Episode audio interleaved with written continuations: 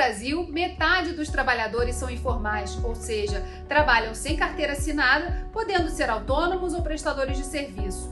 A outra metade é de trabalhadores formais, sendo que destes, metade trabalha em micro e pequenas empresas. Isso significa dizer que o verdadeiro mercado brasileiro é formado por pequenos empreendimentos, que, de acordo com FGV e Sebrae, respondem por cerca de 30% das riquezas do país, o nosso PIB.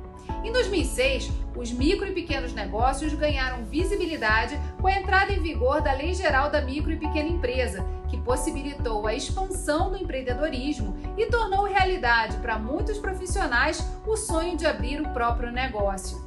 15 anos depois, vamos falar sobre as conquistas que essa lei trouxe até aqui e o que ainda é preciso avançar. O Rio em Foco está no ar.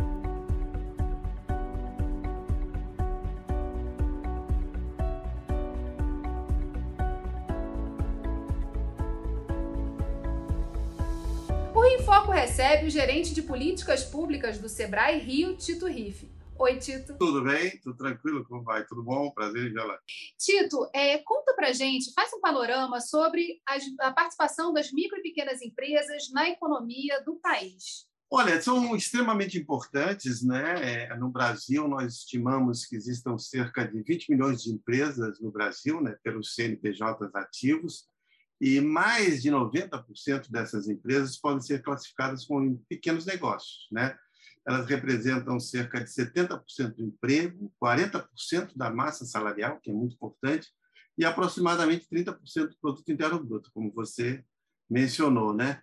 Então são pouco menos de 13 milhões de microempreendedores individuais, é um, nome, um número impressionante, e mais de 6 milhões de micro e pequenas empresas no país. Né? Ao todo, isso representa um total de 19 milhões de optantes pelo Simples Nacional. Né? E elas representam, em termos de arrecadação, 105 bilhões de reais no Brasil. Nós estamos nos referindo apenas àquelas que estão inscritas no Simples Nacional. Né? Você vê que é realmente uma representação muito importante no cenário econômico do Brasil. Em relação ao Rio de Janeiro, a gente teve recentemente, esses dois últimos anos aí, impactados pela pandemia, a gente já vinha num processo é, anterior de crise econômica aqui no Estado. É, como é que tem sido para essas micro e pequenas empresas atravessar esse momento? E qual é hoje a realidade nas micro e pequenas empresas no estado do Rio? As micro e pequenas empresas e os microempreendedores individuais também têm uma enorme importância no cenário econômico do Rio de Janeiro. Né? É, os pequenos negócios representam em torno de 92% das empresas do Rio. É, são ao todo 1 milhão e 700 mil empresas no Rio de Janeiro, sendo que 65% delas são microempreendedores individuais, 22% são microempresas e 4% são pequenas empresas. Né? As grandes e médias empresas representam apenas 8% do total.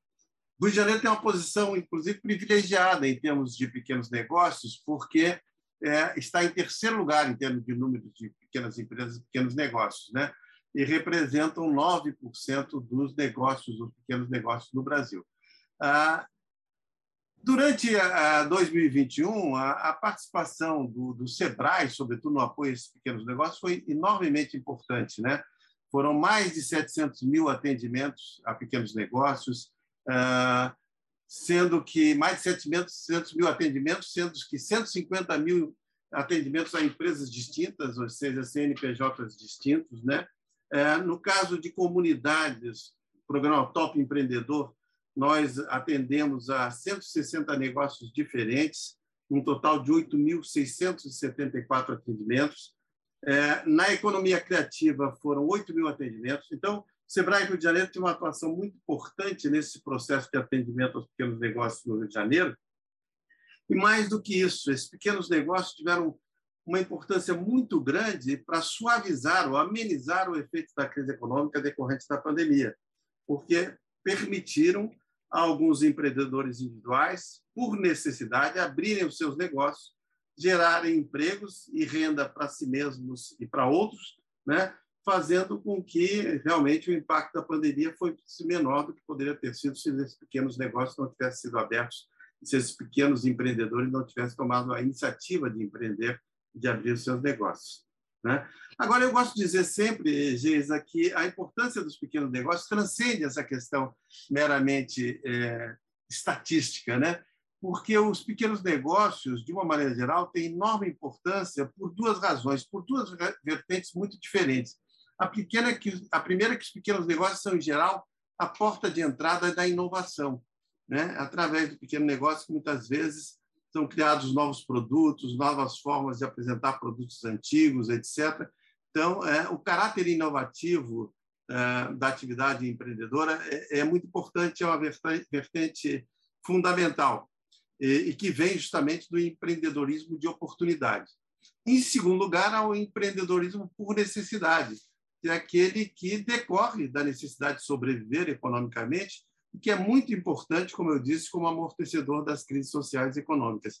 Então, olhando sob o aspecto, digamos, não meramente estatístico, as micro e pequenas empresas têm esse fator ou essa importância fundamental, porta né, para a inovação e também de elemento fundamental para amortecer os efeitos de crises sociais e econômicas. A gente abriu o programa falando dos 15 anos da Lei Geral da Micro e Pequena Empresa, que começou, na verdade, lançou as bases de uma série de iniciativas que depois se complementaram e que hoje ajudam a dar suporte a esse cenário que acontece, né, que tem que, tem que ter aí o esforço tanto federal quanto estadual e também dos municípios para que essa integração de informações viabilize, crie esse ambiente de negócios é, que viabilize o empreendedorismo. Queria que você falasse um pouquinho, Tito, sobre esse arcabouço que hoje é, os empreendedores contam e que serve como apoio para esse desenvolvimento das micro e pequenas empresas. Olha, a, a Lei Complementar 123 de 2006, dezembro de 2006, foi um marco muito importante, mas tudo começa na Constituição e antes mesmo da Constituição,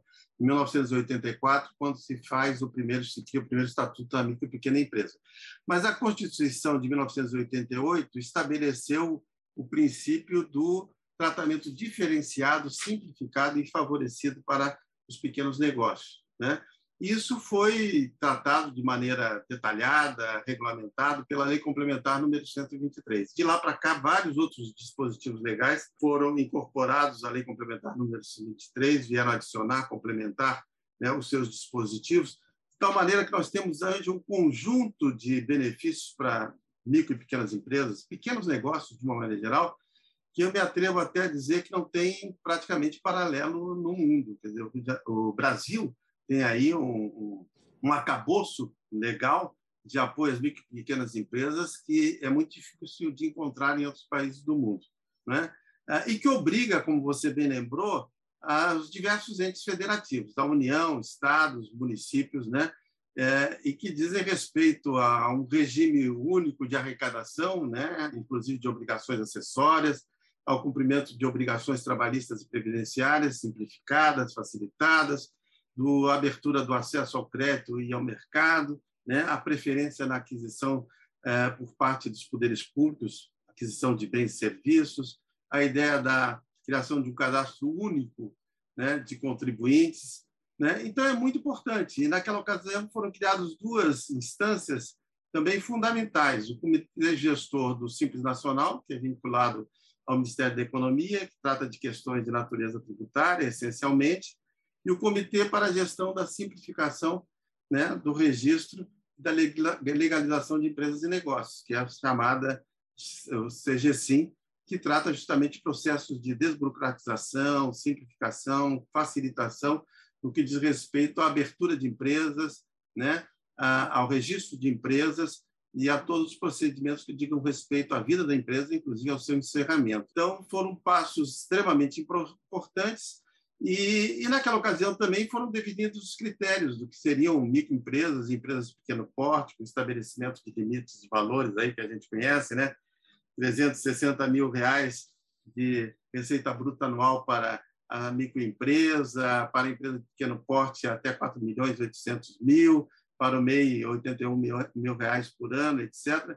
E interessante é que quando se estabeleceu esse limite né, para as empresas de pequeno porte, de 4 milhões e 800 mil reais de receita bruta anual, se estabeleceu um montante igual para receita oferida através de processo de exportação, que é um incentivo indireto à exportação, porque ela pode né, continuar se beneficiando do Simples Nacional, de todos os benefícios que a lei confere às micro e pequenas empresas e dobrar o seu faturamento se metade desse faturamento for destinado à exportação de produtos e à prestação de serviços. Então, eu acho que é, é uma lei, enfim, aí tem a inscrição né, e o registro e a baixa simplificada, né, todos os processos, eu posso falar de todos os processos aqui, né, de benefícios concedidos às micro e pequenas empresas, né, que vai da dispensa de custos e taxas né, para o MEI, né, a questão relacionada com simplificação dos requisitos destinados à segurança sanitária, ambiental. Autor do livro Um Pirilampo no Porão, um pouco de luz sobre os dilemas da produtividade das pequenas empresas e da informalidade no Brasil, o técnico de planejamento e pesquisa do IPEA, Mauro Odo, defende a inclusão das micro e pequenas empresas no centro de um projeto de desenvolvimento econômico. Vamos ouvir costumam brincar, que costumam dizer que a, que a pequena empresa fica disputando a migalha que cai do prato. Toda política pública tem lá uma, uma frasezinha falando de micro pequena empresa, mas é a migalha que cai do prato. A micro pequena empresa tem que estar no centro do prato. Né? E o papel da lei geral nisso, ela, assim, antes da lei geral, menos ainda. A lei geral ela trouxe, de alguma maneira, uma adicionalidade para a questão das micro e pequenas empresas. Ela, ela incorpora uma coisa bastante importante, que é o, o conceito de progressividade tributária. Né? É, é, há um princípio tributário da progressividade, que você paga mais na medida que sua capacidade contributiva é maior, que os benefícios que a pequena empresa no Brasil recebem são elevados em comparação, nas comparações internacionais, mas isso porque a produtividade delas é muito baixa. Né? Meu sonho não é que as pequenas empresas paguem menos imposto, meu sonho é que as pequenas empresas sejam capazes de pagar mais imposto. A lei geral foi um passo nessa direção, é um avanço nisso. Né? A partir dela, o desdobramento dela veio a lei do MEI, né? que, que, que, permitiu a formalização de um contingente enorme de trabalhadores marginalizados na economia, são marginalizados da economia brasileira. Ela é um avanço não só no sentido tributário, ela é um avanço no sentido de, de muitas outras é, é, é, instrumentos que a lei inclui, né? como tratamento privilegiado em licitação, a própria né, criação do Fórum Nacional de, de Microempresas e Empresas de Pequeno Porte, né, que, que dá uma organicidade e, e, e uma institucionalidade política para que essas empresas tenham algum tipo de voz. A lei estabeleceu a necessidade de criação da Política Nacional de Desenvolvimento das Micro e Pequenas Empresas, a PNADEMP, que né, desde a criação da lei ela não tinha sido criada, né, foi feita agora pelo Fórum. O Fórum elaborou uma proposta de, de decreto para personalizar a, a política nacional. Né, ela está em trâmite no, no Ministério. Né, a gente espera que ela seja publicada em breve. É, e essa política será mais um grande passo nesse sentido, porque um, um dos problemas né, que a gente identifica é que não é que não há políticas para micro e pequenas empresas. O problema é que essas políticas são é, é, dispersas, descoordenadas, contraditórias. Né? Então, você tem políticas contraditórias entre ministérios, entre entidades, né, níveis da federação. Né? Você tem, na verdade, é assim, a gente atirando para tudo que é lado. Na hora que, na medida que você tem uma política nacional, você tem uma diretriz, você tem um caminho único né, para que o desenvolvimento econômico das, pequenas empresas possa ser direcionado, digamos assim. Né? Sêneca dizia, né? navegante, se você não sabe o porto de seu destino, nenhum caminho lhe será favorável. A gente falava no bloco anterior sobre essa coordenação né, de, dos níveis federal, estadual e dos municípios né? Como esse sistema, na verdade, cria um ambiente para os pequenos negócios. Queria que você falasse um pouquinho, Tito, em cima do que o Mauro Odo trouxe aí de reflexão, de que maneira e quais são os ajustes, na sua opinião, que precisam ser feitos é, para que a gente consiga ter essa política voltada aos pequenos negócios, né? colocar os pequenos negócios no centro é, de uma política de desenvolvimento, levando em consideração os números que você mesmo trouxe, né? É, de, que eles, de que os pequenos negócios são a maioria dos negócios aqui, principalmente no estado do Rio de Janeiro? É, eu, eu acho que, que, na verdade, o que disse o Odo, e eu acho que ele tem toda a razão, é que existe um conjunto muito grande de iniciativas destinadas a apoiar as micro e pequenas empresas. Né? O arcabouço legislativo é muito amplo, muito vasto, muito abrangente. É, E não tem paralelo, ele disse isso praticamente, não tem paralelo em outros países.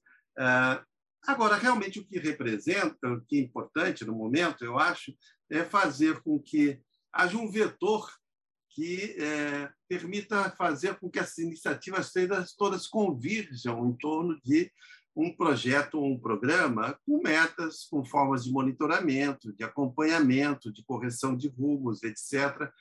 Eu acho que o que falta no momento, sobretudo, é uma avaliação dos resultados. Né? É, nós não somos muito bons em termos de política pública é, em matéria de avaliar resultados. Nós gostamos muito de criar políticas públicas, no momento de avaliá-las, julgar os resultados, medi-los e corrigir rumos, não temos muitos instrumentos para isso, não temos esse hábito. Então, acho que isso é importante. A outra questão é fazer com que realmente essas iniciativas todas permeiem todas as administrações, né, estaduais e municipais, e, sobretudo, os municípios, que são né, o local privilegiado de atuação das micro e pequenas empresas. O que verificamos hoje é que, depois da, da Lei Geral da Micro e Pequena Empresa, em 2006, ainda existem muitos municípios pelo Brasil afora que não cumprem todos né, os dispositivos da lei. Então, isso exige uma tarefa, primeiro, educativa, né, disseminação da informação, o SEBRAE se dedica muito a isso, mas talvez também uma medida, uma política de reconhecimento dos municípios que preenchem os requisitos da Lei Complementar 123. E aí, evidentemente, o governo federal está em condições de, através né, das transferências é, compulsórias, ou mesmo, sobretudo, aquelas que não são compulsórias, as transferências voluntárias da União para estados e municípios, possa premiar aqueles municípios que efetivamente né, cumprem os dispositivos da Lei Complementar 123.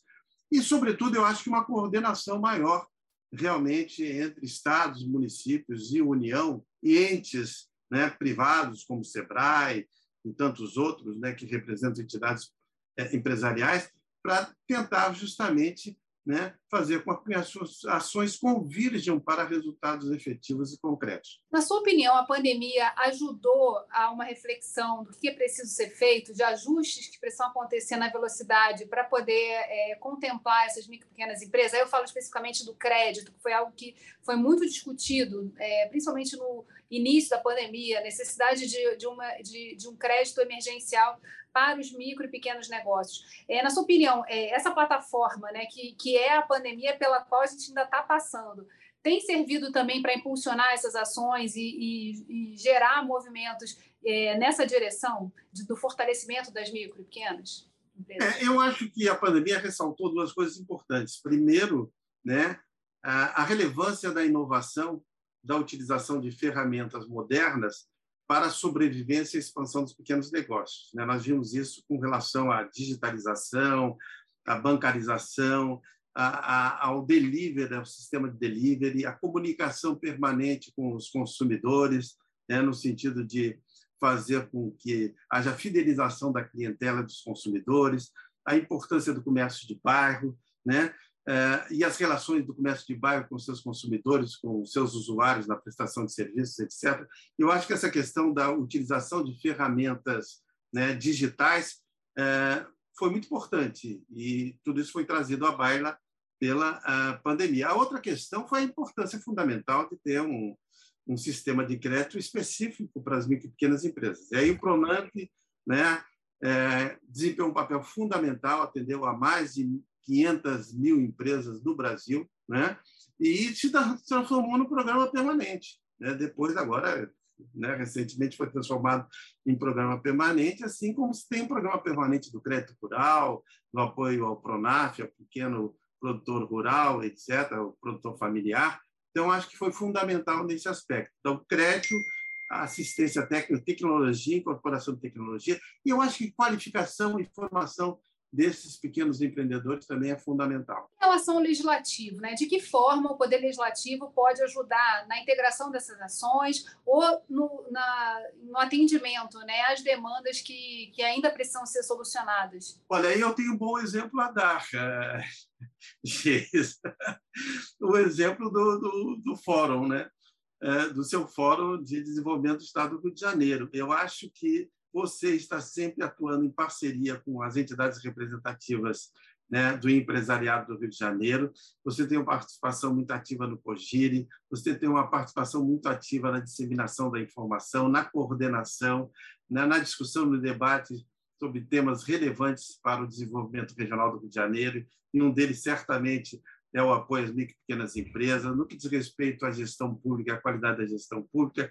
Então, acho que o legislativo, não só pela edição de leis, a edição de leis é muito, muito importante, mas eu não sei, eu não conheço, você deve saber disso melhor do que eu, é, se existe algo parecido com o fórum que nós temos aqui no Rio de Janeiro, o Fórum da LERJ, e em outros estados da federação. Mas eu acho que esse é um braço adicional da atuação do legislativo que é fundamental, é muito importante.